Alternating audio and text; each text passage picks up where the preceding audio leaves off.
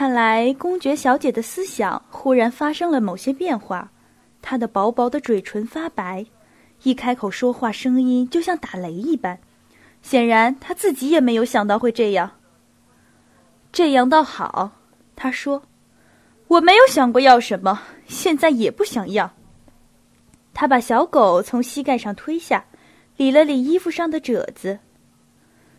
这就是对那些为他牺牲了的一切的人的感谢和报答，他说：“好极了，太好了，公爵，我什么也不需要。”是这样，然而你不是一个人，你还有妹妹，瓦西里公爵说道。但是公爵小姐没有听他说话。是的，我早就知道这一点，但是忘记了。在这个家里，除了卑鄙、欺骗、嫉妒、阴谋、知恩不报、最卑鄙的忘恩负义外，我不能再期望还有别的什么。你到底知不知道遗嘱放在哪里？瓦西里公爵问，他的腮帮子比刚才抽得更厉害了。是的，我很愚蠢，我相信过人，爱他们，牺牲自己，而得到的好处都是那些卑鄙下流的小人。我知道这是谁的阴谋。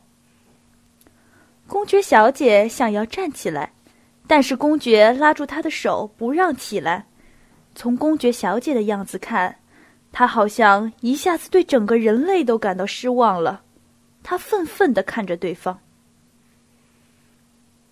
还有时间，亲爱的，你记住，卡蒂什，这一切都是他在生气时，在病中。未经慎重考虑做的，过后也就忘了。我们有责任，亲爱的，纠正他的错误，不让他做这件不公道的事儿，以减轻他最后时刻的痛苦，不让他带着这样的想法死去，不让他觉得自己造成了那些人的不幸。那些为他牺牲一切的人，公爵小姐接过话头说，又想站起来。但是公爵不放开他。他从来不看重这一点。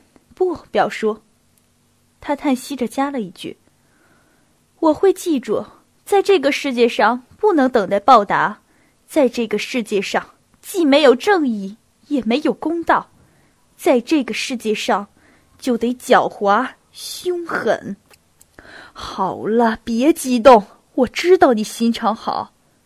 不。我心肠狠，我知道你心肠好。公爵重复说，并且看重你的友谊。我希望你对我也有这样的看法。别激动，咱们好好谈一谈。现在还有时间，也许是一昼夜，也许只有一个钟头。你把你所知道的有关遗嘱的情况全都告诉我，主要的是告诉我他在什么地方。你是应该知道的，我们现在就拿去给伯爵看，他大概已经把它忘记了，想把它销毁。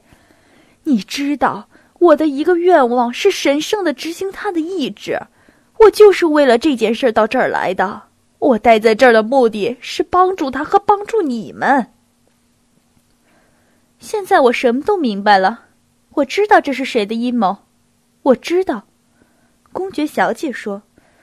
可问题不在这儿，亲爱的。这都是您保护的人，您的那位可爱的德鲁别茨卡娅公爵夫人，安娜米哈伊洛夫娜，这个卑鄙下流的女人，给我当女仆我都不要。我们不要再耽误时间了。哼，别说了，去年冬天他钻到这儿来，在伯爵面前告我们的状。尤其是说了索菲的许多坏话，说的很卑鄙、很下流，我简直无法重复。伯爵气病了，整整两个星期不愿意见我们。我知道，在这个时候他立了这个讨厌的和可恶的遗嘱，但是，当时我以为这个文件毫无意义。问题就在这儿，以前你为什么对我只字不提呢？放在镶嵌着装饰图案的公文包里，伯爵把这个公文包压在枕头底下。现在我知道了。公爵小姐说：“没有回答他的问话。是的，如果我有罪孽，有很大的罪孽的话，那么就是恨这个坏女人。公爵小姐几乎在大声喊叫，她的样子完全变了。她干嘛要钻到这儿来呢？我要对他把所有的话全说出来。这个时候会到来的。战争与和平第十九章。在接待室和公爵小姐的房间里，正在进行这样的谈话的时候。载着皮埃尔和安娜米哈伊洛夫娜的马车驶进了别祖霍夫伯爵的院子。当马车驶到窗下铺着软软的干草上时，安娜米哈伊洛夫娜想对皮埃尔说几句安慰的话，不过深信他已在角落里睡着了，便把他叫醒。皮埃尔醒来后，跟着安娜米哈伊洛夫娜下了马车。这时才想到他将要同濒危的父亲见面的事儿。他发现，他们没有到正门外，而是到了后门。当他走下踏板时，有两个穿着商人服装的人急忙从门口跑开，躲到墙边的阴影里。皮埃尔停住脚步，看到房子两边的阴影里还有几个这样的人。无论是安娜米哈伊洛夫娜还是仆人车夫。一定也看到了这些人，但是没有去注意他们。这么说来，需要这样做。皮埃尔暗自这样断定，便跟着安娜米哈伊洛夫娜走了。安娜米哈伊洛夫娜一面匆匆地顺着灯光微弱的狭窄石梯向上走，一面招呼着落在他后面的皮埃尔。皮埃尔虽然不明白他为什么非要去见伯爵不可。更不明白他为什么要走后面的楼梯，但是看到安娜米哈伊洛夫娜那种自信和匆忙劲儿，心里便断定这样做是完全必要的。在楼梯的半中央，他们差一点儿被几个穿着皮靴、提着木桶朝他们迎面跑下来的人绊倒。这些人往墙边靠，让皮埃尔和米哈伊洛夫娜过去。在看到他们时，没有表现出丝毫的惊讶。这里通几位公爵小姐的住处吗？安娜米哈伊洛夫娜问他们中的一个人。对，仆人大胆的高声回答，好像现在可以放肆一些了。左边的门，太太。也许伯爵并没有叫我。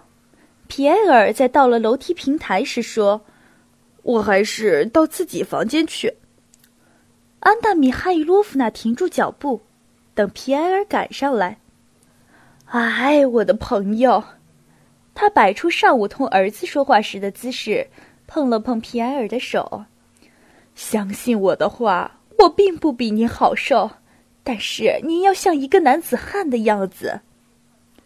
我真的一定要去吗？皮埃尔问。他透过眼镜亲切地望着安娜米哈伊洛夫娜。啊，我的朋友，你要忘掉人们可能有的那些对不起您的地方，想一想，这是您的父亲，他也许快要死了。他叹了一口气。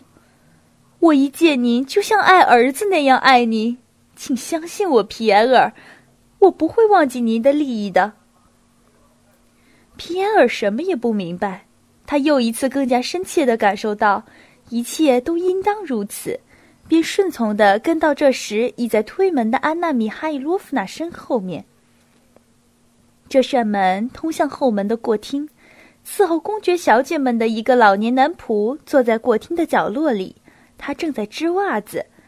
皮埃尔从来没有到这一边来过，甚至没有想到过还有这些房间。安娜米哈伊洛夫娜像一个用托盘托着水瓶从后面赶过来的女仆。问公爵小姐们身体可好？随后带着皮埃尔沿着石廊往前走。走廊上左边第一扇门通向公爵小姐们住的房间。拖着水瓶的女仆在忙乱中没有关上门，于是皮埃尔和安娜米哈伊洛夫娜经过时，不由自主地朝房间里瞧了一下。看见那里大公爵小姐和瓦西里公爵两人彼此挨得很近的坐着，正在说话。瓦西里公爵看见两人从门口经过，做了一个不耐烦的动作，身体往后一靠。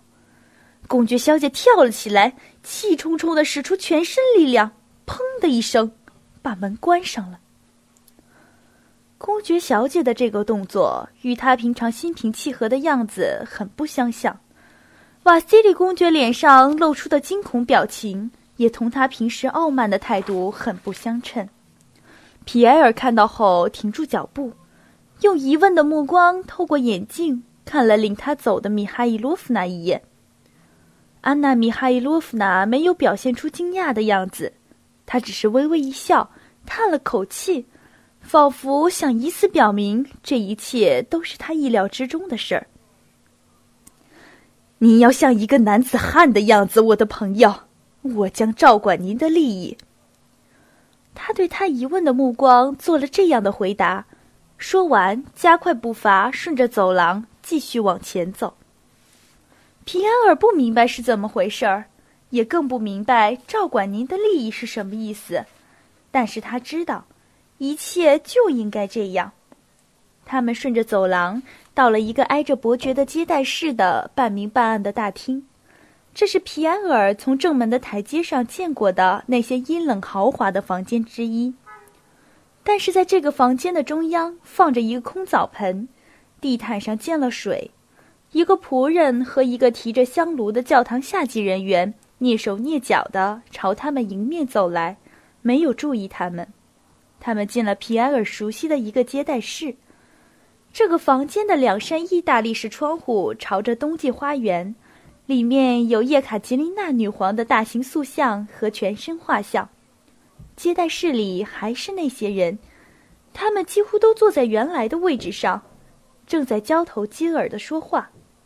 忽然，大家都不作声了，回过头看了看进来的哭肿了脸、脸色苍白的安娜·米哈伊洛夫娜。